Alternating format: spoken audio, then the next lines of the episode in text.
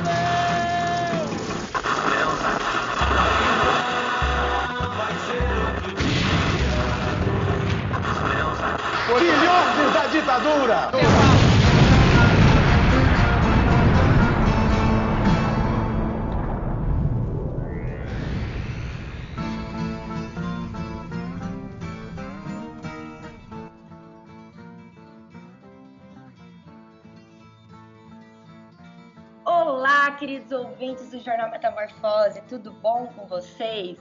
Hoje a gente está aqui num programa especial. Quem fala não é o camarada Hidalgo, infelizmente essa não é a voz aveludada que vocês amam ouvir.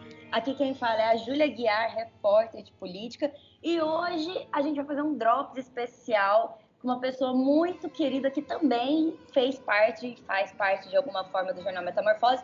E aqui com a gente está a nossa querida Lúcia, que também é integrante do Jornal Metamorfose. Dá um oi, amiga, para os nossos ouvintes. Salve, salve, camarada, salve, salve, amigos. Vamos seguir então neste sábado maravilhoso, muito bem acompanhadas.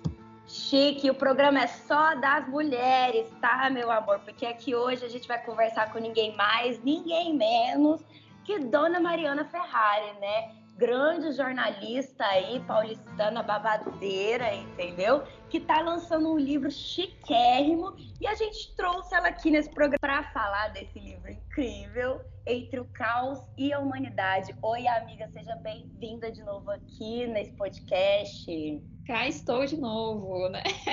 É um prazer. Aqui já é mais ou menos a minha casa. Quando a gente se sente à vontade para falar o que vem na cabeça, já é tipo casa.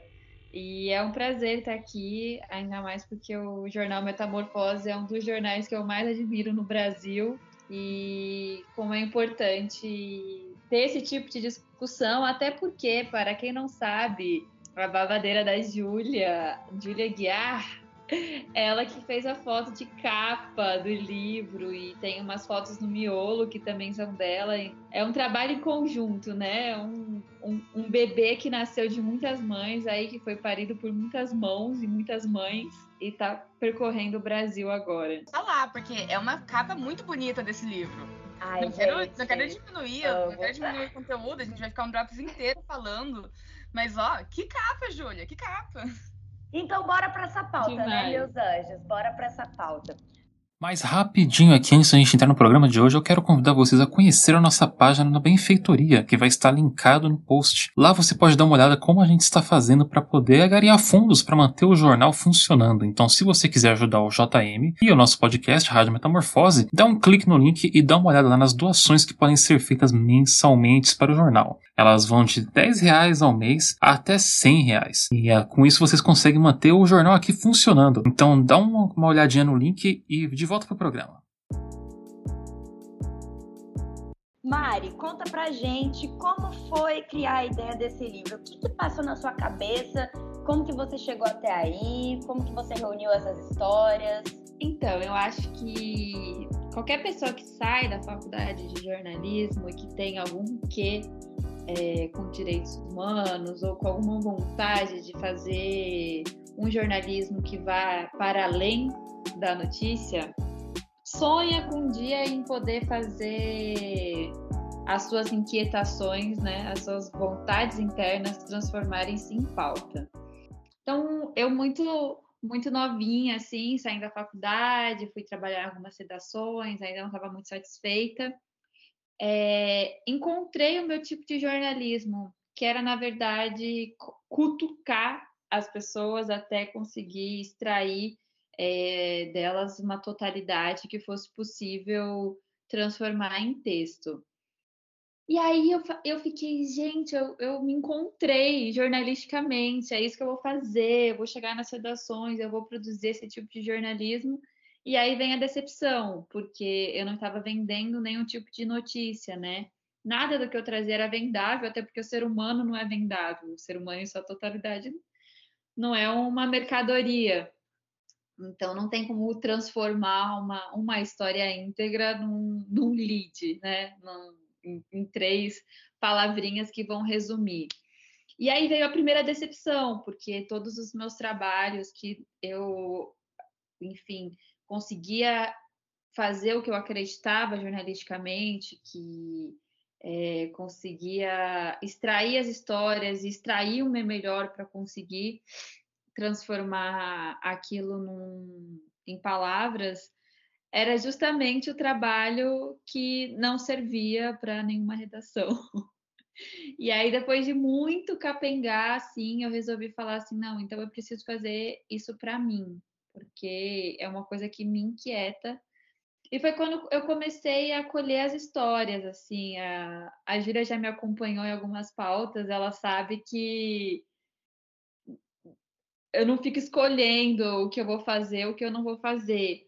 Então, eu acho que para começar assim a conversa, o, o, livro surge dessa necessidade de se contar uma, uma cidade pela perspectiva de quem está o tempo inteiro acontecendo. Eu digo que é um livro que ele nunca começou e que ele nunca terminou, que as histórias elas elas continuam acontecendo antes do livro acontecer e elas vão continuar mesmo depois do livro já ter acontecido. É, na verdade, as histórias estarem reunidas nesse livro é um chamado, né, para que a gente possa mudar a nossa visão e começar a ter uma outra relação com, com a cidade. Uma sensação que eu tive lendo o seu livro, é muito bacana você falar isso, porque a sensação que eu tive é que estava lendo cenas. Né? Além de crônicas, eu estava lendo cenas, eu estava lendo recortes assim de coisas que nem acabaram e nem começaram. É, foi uma sensação muito de intrusa, mas muito agradável, assim, aquela coisa meio janela indiscreta, só que sem a misoginia. Então. Sei. Mas eu quero te perguntar é o tanto que estar em uma pandemia para produzir, eu não sei como é que foi seu processo de escrita, quantos meses, anos levou, mas o como que está em pandemia mudou essa sua percepção de sensibilidade com o outro? Porque você porque ficamos isoladas, né? Fomos obrigadas a ficar isoladas. E você fez um trabalho muito bonito e muito político, que é extrair a política da subjetividade do outro, e você fez uma parte desse processo sozinha, né? Ou pelo menos né, sozinha, não, sem o seu objeto, sem o seu. E eu quero saber como é que foi. É, eu acho que a pandemia colocou a nossa percepção de nós mesmos em xeque, assim. Ficamos, já, ainda que ao longo de nossas vidas é, a gente deu um jeito de fugir do que somos, a pandemia obrigou a gente a se confrontar.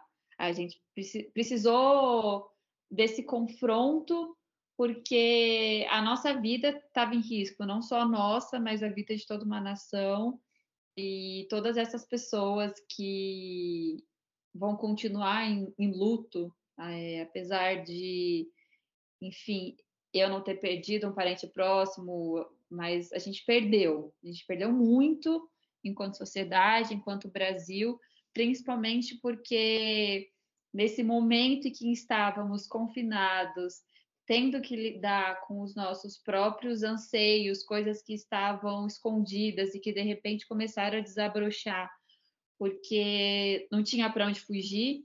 É, a gente tem que pensar no Brasil de uma outra perspectiva, né? Um Brasil que morreu, é, um Brasil que de fato foi aniquilado e que foi aniquilado num, num projeto, é, não foi um acaso, né? É, é, é muito comum, às vezes, utilizarem a palavra acidente. Eu acho que o jornalismo acabou utilizando a palavra acidente muitas vezes ao longo de coberturas, enfim. E na pandemia, é, eu acho que pelo menos deu uma chacoalhada, porque sabemos que essas mortes, em caso algum, foram acidentes. E é isso, foi um, foi, é, é, um, é um, um país que já nasceu de um genocídio, seguiu com esse genocídio sem entender muito bem, continuou assim, só seguindo, seguindo, seguindo, seguindo. E, e a pandemia veio de novo, veio mais um, mais um genocídio e, e mais um luto coletivo.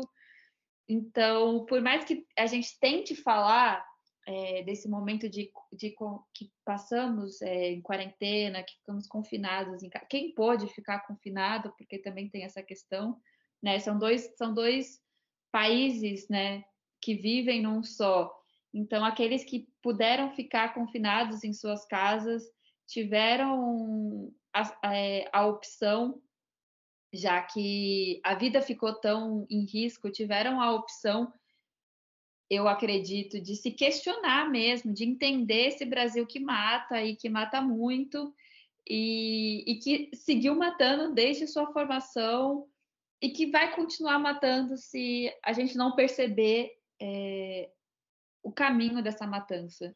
Então, a gente viveu com esse país, é, eu fui uma dessas pessoas, é, apesar de não ter ficado confinada na minha casa, de ter saído para trabalhar, de ter ido para a rua, de ter produzido reportagem, eu voltava para minha casa, eu tinha essa, essa, esse momento de isolamento, né? Então, todas essas questões de vida e morte ficaram muito em evidência.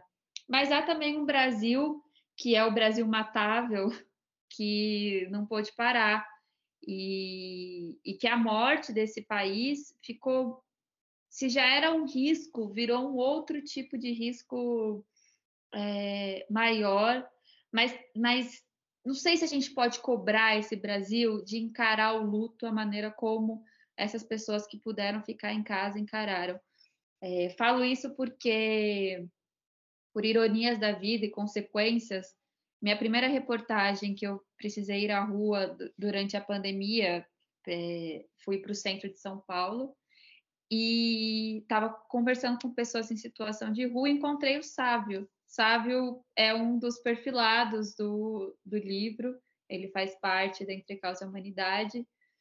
E a pandemia, ela estava assim, naquele momento em que você saía às ruas e você não encontrava quase ninguém, estava, é, de fato, quem podia estar confinado, estava de, confinado.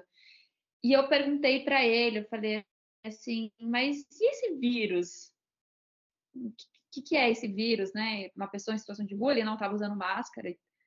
E aí ele me falou, você acha mesmo que eu vou ter medo de um vírus, sendo que a minha vida está em risco o tempo inteiro, constantemente, toda hora? Como que eu vou ter medo de alguma coisa que eu não enxergo, sendo que eu estou enxergando os meus medos? Então a gente tem que ter noção desses dois países e essas pessoas que ficaram em confinamento, que puderam ter esse processo de, de se reservar, de se resguardar, é, de ter uma noção mais clara de vida e morte, né, de luto, de carregar um luto coletivo. Talvez, talvez não, né? Eu falo talvez porque talvez não seja todo mundo que concorde com isso, mas minha, na minha visão é com certeza o momento de encarar esse outro Brasil, momento de, de olhar para esse Brasil e entender que, que esse Brasil sempre existiu, esse luto sempre existiu, essa matança ela sempre existiu. É, então, acredito que seja um processo, assim. É, eu não quero, e acho que qualquer pessoa que defende os direitos humanos não vai querer que mais milhões, milhares, infindáveis pessoas tenham que morrer para a gente ter essa noção de quem morre, de quem vive num país que nasceu de, de mortes que ainda não foram nem contadas, né? Ô Mari, eu acho interessante você trazer essa questão, porque o livro ele traz uma perspectiva muito curiosa dessa, desse tipo de jornalismo, né? E aí, pegando esse gancho da pandemia e tudo isso que você falou, porque você conta histórias que não estão nos jornais, né? E assim, uma coisa que eu senti muito sendo jornalista durante a pandemia era justamente a falta que fazia você estar na rua, né? Porque a gente acabou mudando muito as formas de se fazer jornalismo e muitas vezes era é, não tinha como a gente ir para a rua para é, checar as matérias, para poder conversar com as pessoas, tudo ficou muito no celular, no Zoom e etc. E acabou que a gente perdeu um pouco desse fio de humanidade mesmo, que eu acho que é perfeito o título do seu livro, né? Entre o caos e a humanidade, porque assim, você, assim como a Lúcia disse, traz na sua escrita coisas muito gráficas, né? A gente lê o seu livro e a gente vê as cenas do livro, né? Não à toa é muito cinematográfico tudo que você escreve. Você tem uma uma sensibilidade muito imagética. E eu queria te perguntar sobre esses personagens, assim, como foi para você, no meio disso tudo, no meio desse caos, encontrar essa humanidade novamente, reencontrar, né, essa humanidade depois de um período tão longo de isolamento, depois de um período tão difícil de se entender enquanto jornalista também, né, de entender como que esse jornalismo ele fazia é, cumprir a sua função, como contar essas histórias, como foi esse processo para você? Então, eu acredito que, o, que esse processo de encontrar a humanidade em meio ao caos é um processo que nasce de dentro para fora e, e é de fora para dentro. A gente precisa encontrar é, alguma coisa que faça eco em nós mesmos, mas, mas esse eco precisa vir de uma forma externa, precisa vir de alguém. A gente não, é impossível encontrar a humanidade é, 100% isolado, é, 100% olhando para a parede, 100% é, encontrando é, academia quando não há. Né?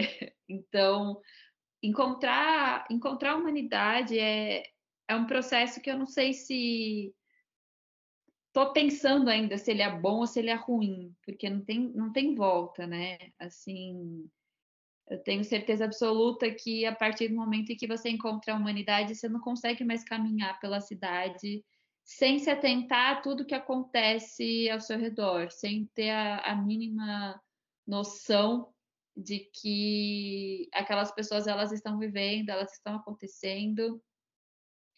E esse, e esse processo, enfim, do livro, porque eu, eu é, o livro ele, eu terminei ele antes da pandemia, teve um texto que eu fiz ele durante a pandemia, que é um dos últimos textos, que fala um pouco desse meu processo de, de estar saindo para trabalhar, de estar dentro de um carro um motorista, indo para a redação, e no meio da marginal encontrar um, um motoboy com um, outro, um outro rapaz na garupa, e eles estavam com incontáveis sacolas do, de entrega de comida, de vários aplicativos.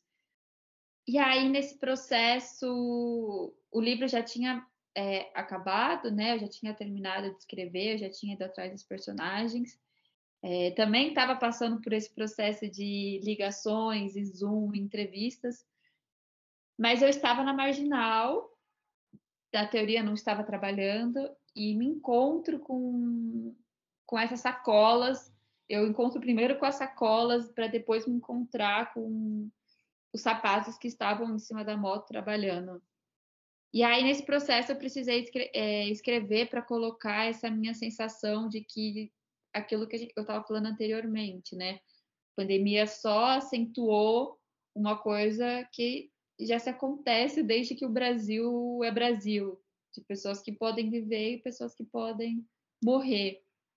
Então, é, não tem assim, eu acho que não tem um momento certo que eu vou falar assim, ó, oh, a gente encontra a humanidade assim, desse jeito dessa forma, ela vai acontecendo. Por exemplo, eu já tinha terminado o livro, eu não estava traba trabalhando, estava simplesmente ali. Eu podia ter ignorado, podia ter comentado, mas encontrar a humanidade é você transformar o seu corpo, a sua carne, né? A gente esquece um pouco que é, o ser humano é um processo muito carnal, né? É, somos de carne, estamos na carne, então todos os nossos processos de encontro, de busca, de descobertas, de, de desencontros, eles acontecem na carne. Então, encontrar a humanidade é meio que dilacerar o seu estômago, porque com certeza esses rapazes que estavam na moto, eles destruíram o meu, o meu estômago, destruíram as minhas sensações, é, ainda que eles nem tivessem a noção do que estavam fazendo, né? E, e eu acho que o processo é, de olhar para o outro com, com uma integridade, com uma complexidade, é, o livro me, me ensinou uma, na verdade, as pessoas desse livro me ensinaram algo que que nenhuma redação ensina, que é o nosso processo de descer um degrau é, e de nos entender não como protagonistas de algo, simplesmente como interpretadores de uma história. O, o livro fez esse processo em mim. É, eu entendo que eu estava ali escutando, interpretando aquelas histórias. E a partir do momento que eu já tinha escutado, que eu já estava me permitindo digeri-las, é, vocês podem perceber que no final de cada capítulo, de cada, de cada perfil, existe a pessoa falando sobre ela mesma, né? Então, esse processo é, foi, ele surgiu assim no meio da entrevista, uma das primeiras entrevistas que eu fiz, que eu pensei, eu falei, é, tô, estou fazendo um livro para romper com o termo dar a voz, só que eu não vou conseguir romper se eu não mostrar para as pessoas de um jeito cru, literal, que eu estou só de fato interpretando. Então foi quando surgiu. Então no fim de todas as entrevistas eu perguntava para as pessoas como que elas gostariam de se apresentar para o mundo, né? Se elas tivessem que se apresentar para pessoas que não a conhecem, que não fazem a menor ideia do que ela é, de nome, de nem nada, o que que ela, o que que ela queria falar.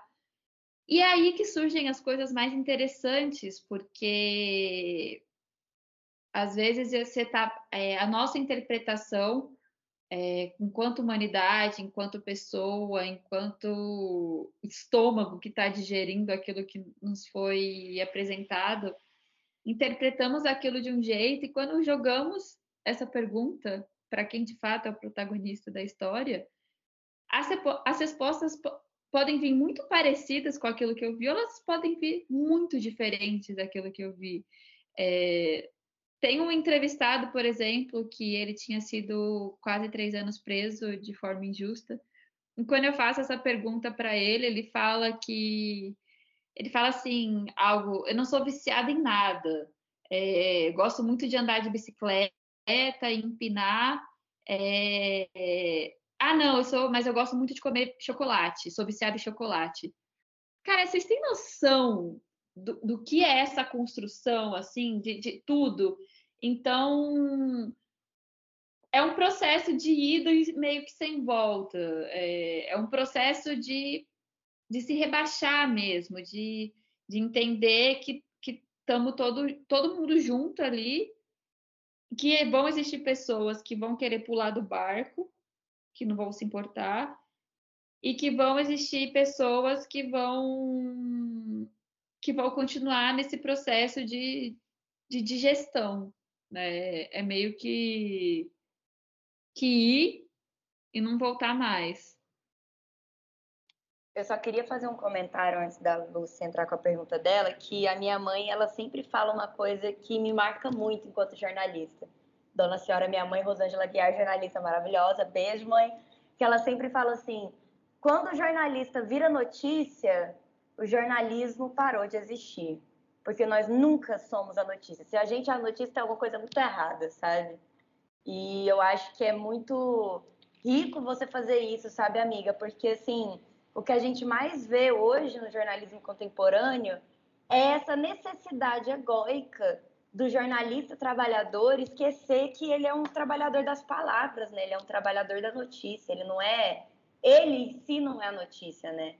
E a gente tem que, temos que, enquanto classe, o tempo todo ter essa humildade de entender que não é sobre a gente, né? Não, mesmo que nós estejamos ali refletindo aquela história, interpretando aquilo, passando aquele fato através de quem somos, através de como nós entendemos a vida, mas não é sobre a gente. Nunca é sobre a gente, sabe? E isso é muito raro. Então eu queria dizer que assim, é muito bom poder é, ver um projeto que, apesar de não ser totalmente jornalístico, né, porque é literatura também, é, ter uma coisa fundamental do jornalismo, que é a nossa ética, que é a nossa função social. Isso está entranhado em você, entendeu? Por mais que às vezes a gente tenta fugir disso, quando a gente incorpora essa função, ela está no nosso, no nosso estômago, nas nossas vísceras, sabe? E isso é lindo, isso é lindo. É, queria só aproveitar aqui o gancho rapidinho, que é, já, já me perguntaram muitas vezes, até essa questão do, do jornalista, essa figura de super-herói, de que vai salvar alguém. Eu não acredito, em hipótese alguma, que as reportagens e que as matérias que eu faço, que as coisas elas vão mudar. Isso eu acho que é, é, é a principal ferramenta de trabalho do jornalista. A gente não vai mudar, sabe? A partir do momento que a gente faz o nosso trabalho achando que é, a gente vai ter o heroísmo de mudar a vida específica de alguém, claro que há casos de que você necessita. Estou querendo dar um exemplo assim. Gente, o jornalista fez uma denúncia de um, um caso de uma prisão injusta. Isso tem que ser de fato falado, tem que ser de fato denunciado. Mas vocês entendem que se a sociedade não agir enquanto um conjunto social, enquanto uma nação, não é o jornalista que vai mudar aquilo. Então, é, o, o jornalista faz esse papel de colocar, de trazer à luz questões que às vezes estão obscuras, mas não é ele a mudar vida, não é ele a mudar perspectiva alguma. Se a sociedade não tiver de novo esse olhar e essa e essa reação o jornalista pode fazer o que ele for, ele não vai, não vai mudar. O jornalista não trabalha de forma individual, ainda que muitos acreditem que são eles a salvar a alguém, que são eles a trazer à luz questões que ninguém faz. Tudo bem, eles podem, eh, as pessoas podem fazer isso, os profissionais devem fazer. Eles têm que continuar fazendo, mas não pela perspectiva de que estão fazendo para salvar algo. É um trabalho em conjunto, é a sociedade que vai fazer, que vai falar, porque não, é, não adianta gritar, gritar, gritar porque você quer ser ouvido. Você tem que gritar para a galera, galera toda gritar junto com você. Como a não jornalista aqui, a sensação que eu tenho tenho duas reflexões que veio disso, mas eu também tenho uma pergunta que vem um pouco no que a Julie falou. Que jornalismo é profissão, não é ativismo, né? E quando o jornalismo vira ativismo, é o que a gente. É, é o que nos fala sobre nossos meios de comunicação e a sociedade que a gente vive, né? Quando parou de ser uma profissão e virou ativismo, virou um trabalho de resistência, porque, pera, a comunicação não tá tão democrática e aberta como deveria estar, né? É, e uma coisa que eu fiquei pensando, que você me falou, o tipo de jornalismo que você quer fazer, esse de futucar, de contar a vida, é uma associação completamente besta, mas que veio na minha cabeça foi, o, foi a música Paper, Paperback Writer dos Beatles, que tinha os Paperback Writers.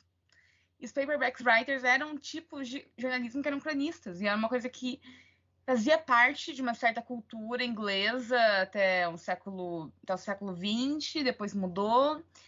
E né, o jornalismo muda, assim como literatura muda, assim como artes mudam, todo, tudo o que eu acho que é comunicativo muda. Tudo que depende de um interlocutor, ele muda historicamente. É, é um processo dialético. E eu quero saber o tanto que. Não é nem saber, eu quero realmente que você me fale.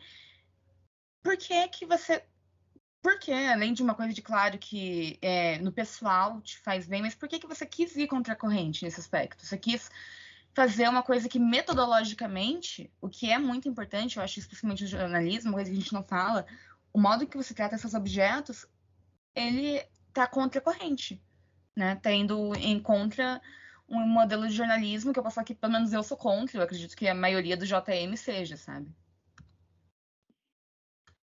Nossa, não sei. Talvez porque se eu não fizesse, eu não ia ter mais sentido algum, assim. Porque é um, é um inconformismo que eu carrego de uma maneira generalizada no meu corpo. É, eu sou de fato inconformada com a, a busca incansável de ter sempre que associar a sociedade a uma pequena notícia.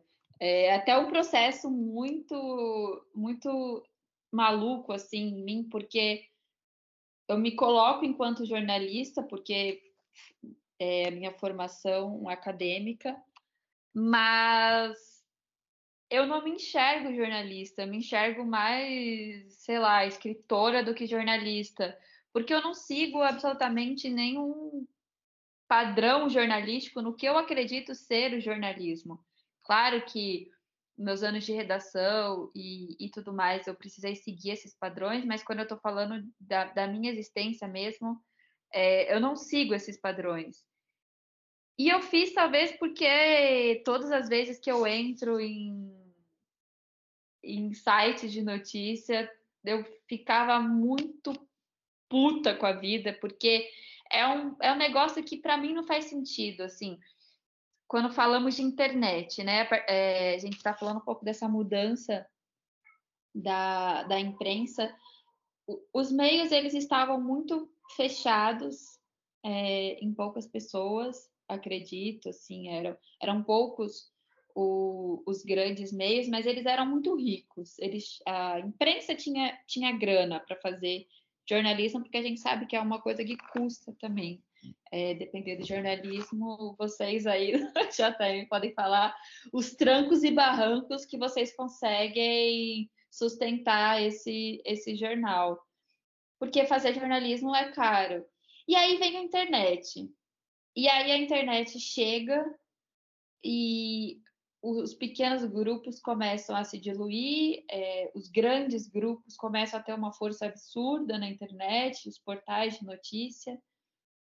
E eu lembro que na, nas, nos meus anos de faculdade, em que a gente discutia essa, essa chegada da internet, né, a função do jornalista, o jornalista vai acabar, como é que vai ser, há notícias tem notícias que robôs escrevem, e, e aí eu lembro que a primeira coisa que me veio na cabeça foi assim, gente, temos a oportunidade agora do jornalista não ter que esperar o que o outro veículo vai fazer para fazer o seu. Sei lá, a gente tem grandes portais de notícias e se você entra em todos eles, todas as homes, né, que é a página inicial é, dos sites, elas são iguais. Então, na verdade, as pessoas elas, elas não estão com vontade de fazer a coisa diferente. A internet ela pode ajudar muito isso, mas é porque é, acaba, acaba entrando em confronto. É, entra em confronto com o quê? Com aquela nossa visão de que ah, então eu preciso copiar o vizinho, que é uma coisa que os meios de comunicação fazem muito, né? o que, que a minha concorrente está fazendo, porque eu preciso fazer igual ou fazer parecido. E aí o que acontece? A gente acaba tendo, de novo, vários meios de comunicação com muita grana e que estão simplesmente fazendo exatamente o mesmo trabalho. E ao invés de alguma maneira esses, esses veículos é, fazerem coisas diferentes e trazer o pessoal para mudar um pouco essa home que está tudo muito igual, começaram a surgir os veículos de mídia independente.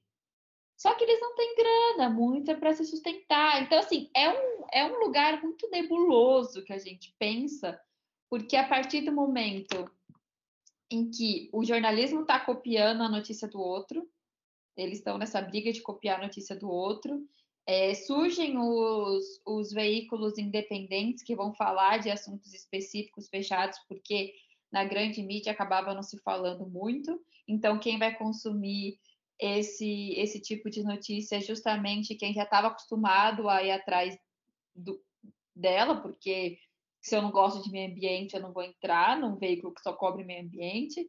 E aí é essa briga desenfreada que eu realmente eu estou falando aqui porque eu não tenho conclusão nenhuma, eu não sei aonde isso vai chegar, porque eu não vejo uma mudança efetiva, assim. É... Eu sei que os, eu sei que os veículos independentes eles fazem um trabalho essencial, primoroso, mas a gente não pode falar em competição, competição igual. O certo seria essa galera do jornalismo independente ter lugar nessas grandes redações, nesses grandes veículos, nesses lugares que tem dinheiro, porque é muito muito ingênuo da nossa parte acreditar que é possível fazer jornalismo sem dinheiro, sem nada, até porque é uma profissão. E se estamos falando de um Brasil que precisa é, não matar o, os corpos matáveis, tudo numa sociedade capitalista a gente precisa do dinheiro para comer. Então, assim, é, é, é, esse redemoinho. E eu não sei, eu estou falando aqui de, de, experiências e pensando, e eu não sei muito bem onde que a gente vai chegar. Amiga, uma coisa que você falou que é muito interessante é que, nossa, estou parecendo a Regina Roca, né? É, na época da faculdade, eu também tinha muitas discussões, né? Da chegada do jornalismo na web. E eu lembro que era muito falado do tipo, ah, porque o jornalismo na web ele tem que ser diferente do jornalismo impresso, porque não, as pessoas não vão ler um texto grande na web. E aí a gente começou a criar essa anomalia, né, horrorosa, que é esses textos fast food mesmo, assim, que você tem três parágrafos falando de um, assunto extremamente complexo em que você não explica o básico do básico do básico que a gente aprende na faculdade de jornalismo, que é o que, quando, quem, onde, quando, é, né, por quê. E assim, aquelas cinco perguntinhas mágicas, né? Parece que fica tudo muito solto, parece que fica tudo muito, ah, fulano fez isso e foda-se, essa é a notícia, sabe? Tipo, às vezes a gente entra numa num portal que tem uma foto aleatória e um parágrafo só falando, ah, aconteceu isso, isso e isso sabe? Não explica, não contextualiza, não indaga, não questiona, não nada, é só, sabe, fast food mesmo, assim. E uma coisa que eu acho curiosa que você disse sobre o jornalismo independente, que é uma tecla que a gente bate muito no Jornal Metamorfose, os nossos ouvintes, leitores e telespectadores sabem disso, é que a gente não tem medo de publicar textos longos.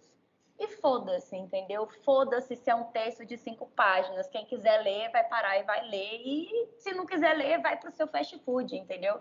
E eu acho que isso é uma coisa muito curiosa, porque eu sinto que você faz isso muito no seu livro também, puxando esse gancho, voltando para o nosso tema inicial, que é não ter medo de contar uma história como ela tem que ser contada, sabe? Quando você tem um. Nossa, eu tô toda arrepiada.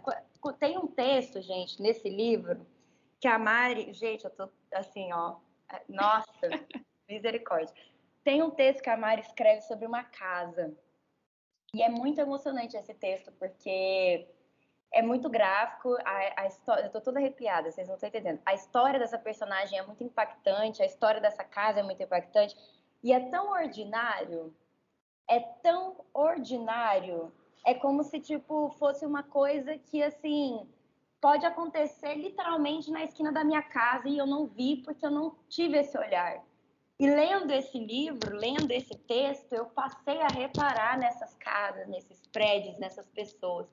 E a forma como você narra a história desse texto específico, mas de todos, mas é porque esse é um dos textos que eu mais gosto, assim, talvez seja um dos meus favoritos, é, é muito lindo porque você conta a história dessa casa e dessa senhora como se fosse o mundo inteiro ali, sabe? Como se o mundo como um todo estivesse ali, naquelas paredes caindo aos pedaços, naquelas, naquelas goteiras, naquelas rachaduras. É como se a rachadura da humanidade, a rachadura da ética, a rachadura de toda a nossa angústia estivesse ali.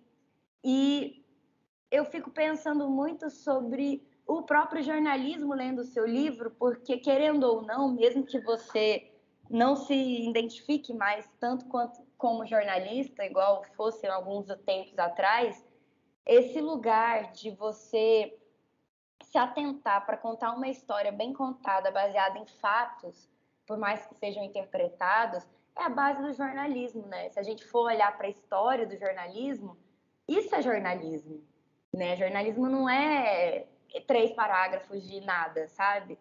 E eu sinto que, assim, eu fico muito feliz que você lançou um livro, eu acho isso maravilhoso, até porque também os livros estão morrendo, né? A gente sabe disso, que é uma coisa muito triste. Gente, comprem livros, pelo amor de Deus. Mas eu fico sentindo que, assim, é... isso deveria estar nos jornais, sabe? A gente deveria ter páginas e páginas de histórias, assim, porque é sobre contar a realidade ao nosso redor, né? E isso é a base de tudo, sabe? Então, como que você se sente lançando um livro tão literário, mas ao mesmo tempo tão jornalístico e que invade tantos é, meandros disso tudo? É complicado falar de um de um aspecto que é tão humano e que as pessoas deixam de lado.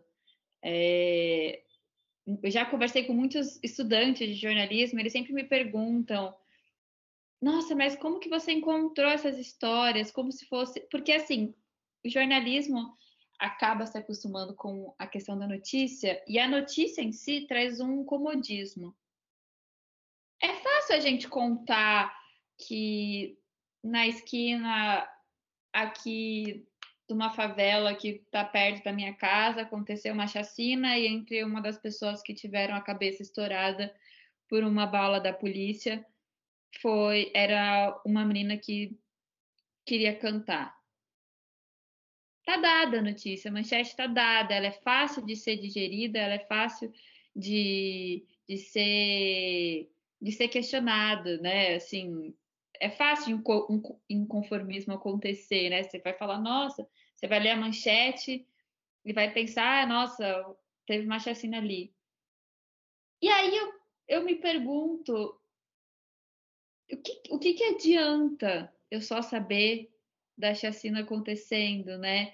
O que que, o que que me faz ter vontade de entender o porquê que uma senhora ainda vive em uma casa que está caindo aos pedaços? É, essa, essa, é, essa casa, se vocês jogarem na internet o mansão da, da casa da Rua Evans, vai aparecer notícias, coisas é, de arquitetura e falando essa casa. Que eu fiquei assim, gente, ninguém nunca entrou para perguntar o que, que é. Então, é, eu, eu tenho certeza absoluta que esse jornalismo ia atrair muitas pessoas. Por quê? Porque somos feitos de história, somos feitos de existência. E, e no fundo, quando a gente lê e conhece essas histórias que são íntegras, que são complexas, que mostram que um, uma rachadura numa parede também diz respeito a alguma ferida que eu carrego, que uma parte inacessível de uma carta também diz respeito a uma memória minha que é inacessível. Quando a gente se depara com esse tipo de história e se depara com, com essas pessoas contando sobre elas em, em jornais, em veículos, é um, é um passo que damos para falar, nossa, isso eu também sou.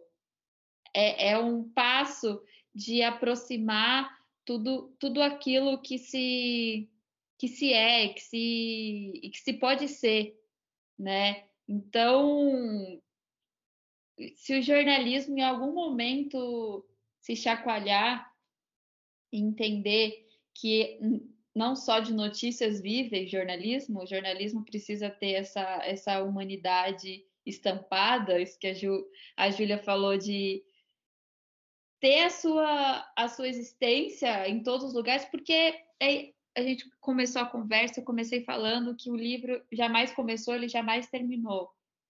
Porque a gente tem gente pra caralho vivendo no Brasil, a gente tem gente pra caralho vivendo no mundo, e todas essas pessoas têm alguma coisa a nos oferecer. É, esse jornalismo jamais acabaria se um dia todas as situações começassem a entender que basta trabalhar a, a sua própria humanidade, a sua observação no mundo e sai, sai na rua, sai na rua chegando é, e conversando com as pessoas. Assim, me conta um pouco de você. É, qualquer pessoa pode ser é, pode ser o maior bolsonarista convicto, pode ser o maior petista convicto, pode ser a pessoa que vende pipoca na esquina, pode ser o cara que tem uma arma em casa.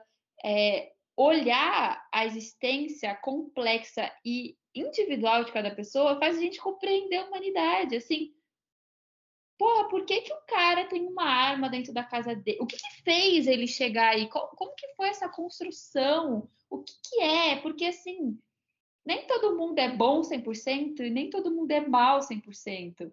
É, esse patamar do jornalista que já chega no lugar sabendo o que ele quer fazer e o que ele quer contar, faz isso, faz com que as páginas dos jornais acabem sendo todas iguais, porque se você vai atrás do que o outro também está indo atrás e eu também vou atrás do que o outro está indo atrás, a gente fica nesse nesse roda-moinho e eu tenho certeza absoluta que quando se algum dia, né, desse chacoalhão nos jornalistas, a gente não deixar esse tipo de trabalho exclusivo para alguns jornalistas que é, são reverenciados e colocados como deuses porque fazem esse tipo de trabalho, né? São premiados e os, os mais jornalistas mais incríveis do mundo. A partir do momento que essas ações tiverem esse tipo de jornalismo, esse tipo de texto, esse tipo de encontro com a humanidade, sendo algo rotineiro, sendo algo como uma reunião de pauta, sendo algo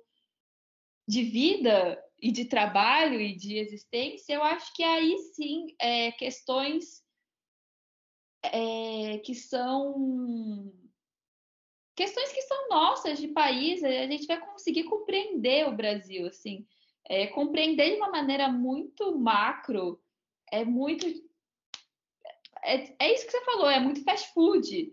Não tem como a gente compreender, não tem mesmo. É... Então, esse, esse processo, é... enfim, eu espero que entre o caos e a humanidade, jornalistas que possam ter acesso a esse livro, não me coloquem nesse patamar de que, ai, jornalista incrível que está fazendo esse trabalho, que, que faça um questionamento mesmo, de falar assim, calma, será que não podemos todos fazer, é, contar essas histórias desse jeito? Será que não podemos passar a compreender a sociedade ao invés de só se preocupar se um milhão de pessoas estão lendo três parágrafos de uma notícia que no dia seguinte todo mundo já esqueceu? Eu acho que não tem como terminar em mais alto tom essa entrevista. Sendo bem honesta, eu tô, tô, estou impactada. Mari, para a gente finalizar, conta para gente é, aonde as pessoas elas podem encontrar o seu livro, o que, que você poderia dizer para elas sobre essa leitura. Vende seu peixe aí, amiga.